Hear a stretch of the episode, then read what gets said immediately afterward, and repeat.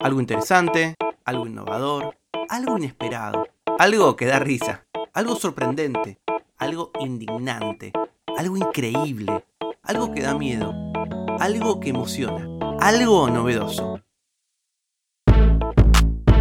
Algo que no sabías.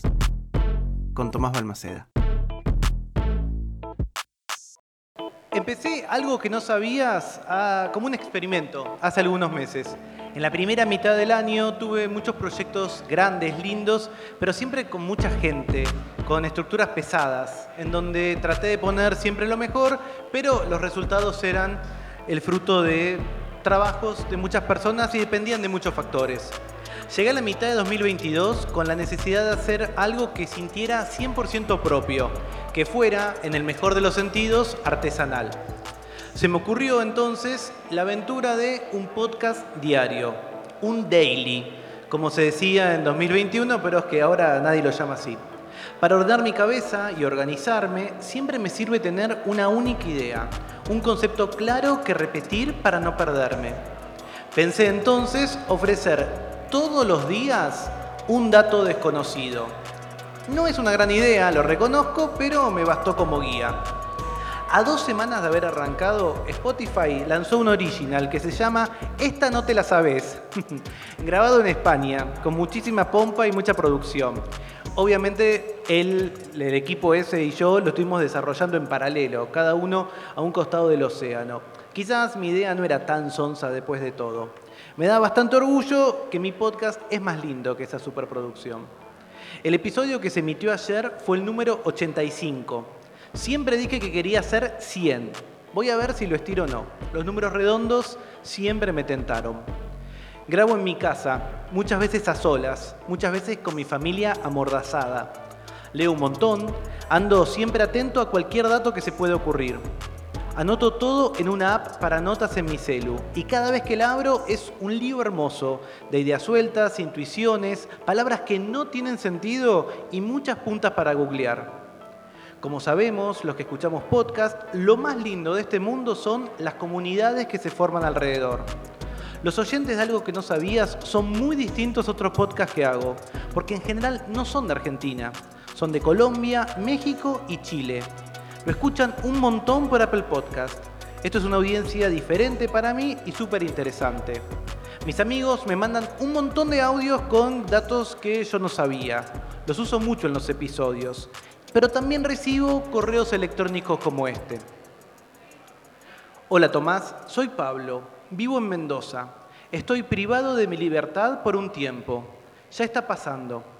Te cuento que hace unos meses descubrí algo que no sabías en Spotify y me volví adicto desde el primer capítulo y empecé a compartirlo con mis compañeros de celda y ahora todos los días esperamos tu podcast.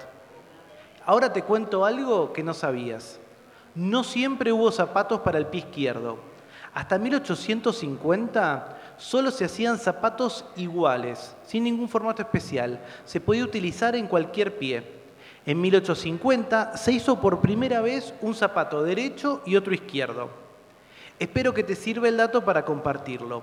Un gran abrazo y éxitos. Muchas gracias, Pablo.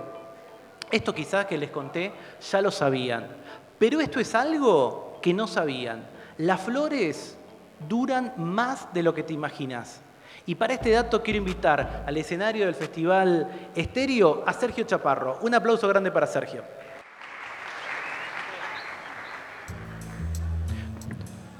¿Cómo está Sergio? Bien, bien, súper bien. Casi me caigo. Cuando Casi te caes, bueno, pero de la emoción. Memorable. Contame por qué te interesan las flores.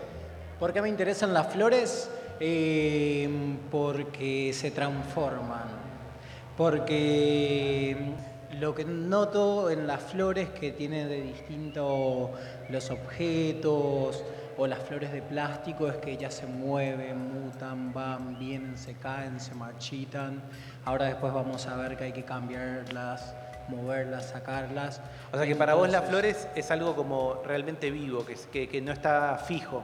Sí, sí, es algo que está vivo y me gusta pensar a un ramo de flores como una escultura viva en realidad, como, como algo que, se mueve y, que vive y muere.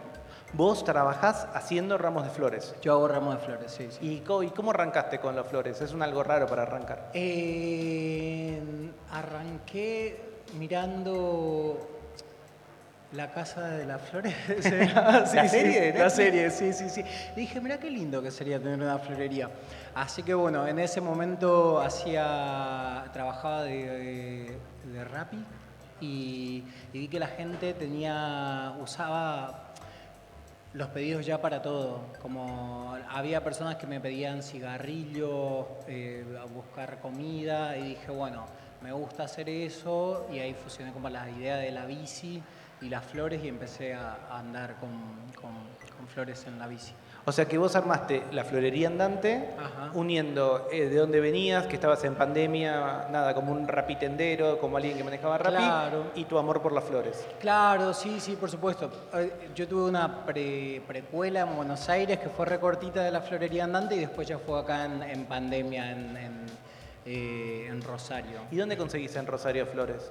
En Rosario hay una cooperativa de floricultores que está en la calle de Callao, entre San Juan y San Luis, y es hermosa, porque los floricultores son eh, la tercera generación de floricultores de, la familia, y esos señores dicen, y somos la última, porque a los hijos ya no les interesa.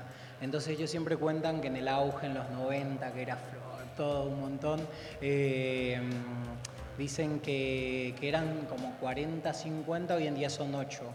tienen los cultivos en la ciudad de Pérez. O sea que ellos traen las flores y vos se las encargás y armás los ramos con lo que hay. ¿Cómo haces?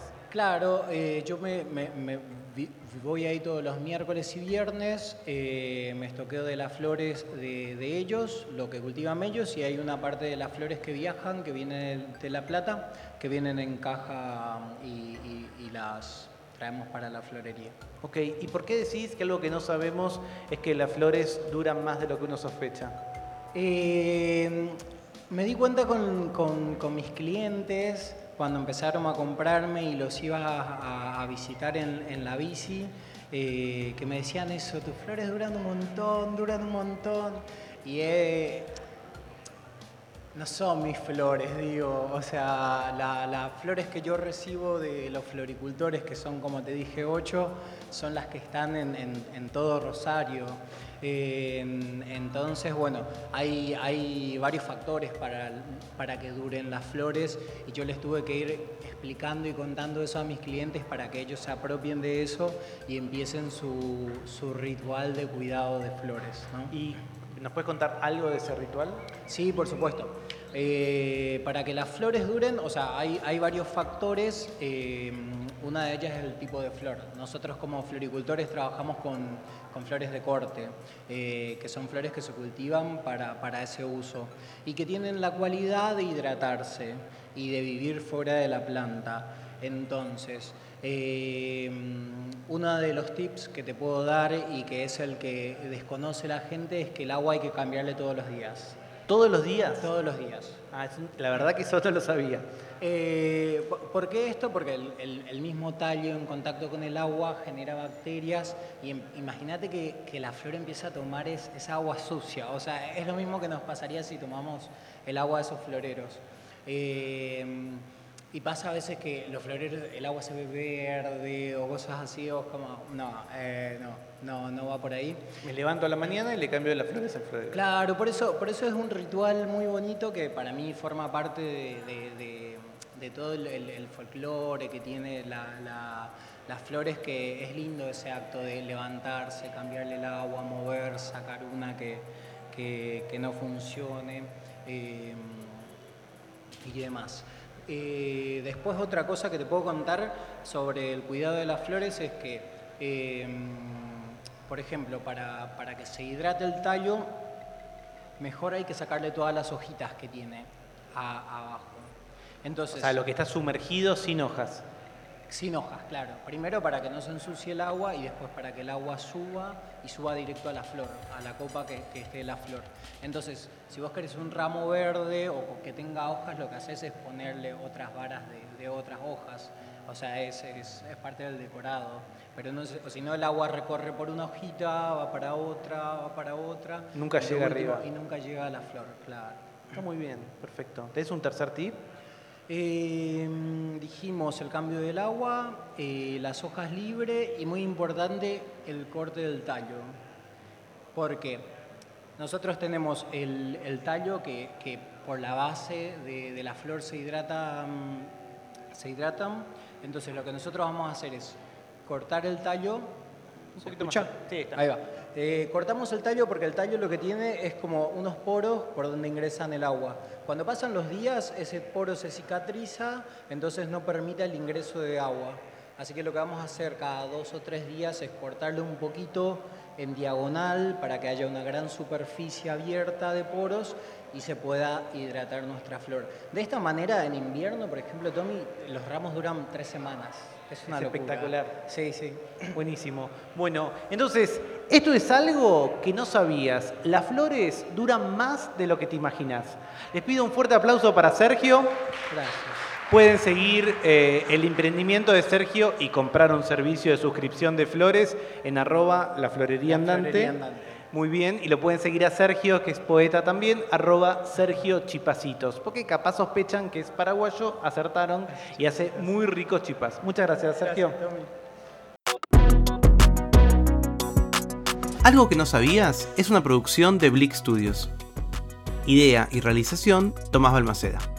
Edición y tratamiento del sonido, Andrea Kukier.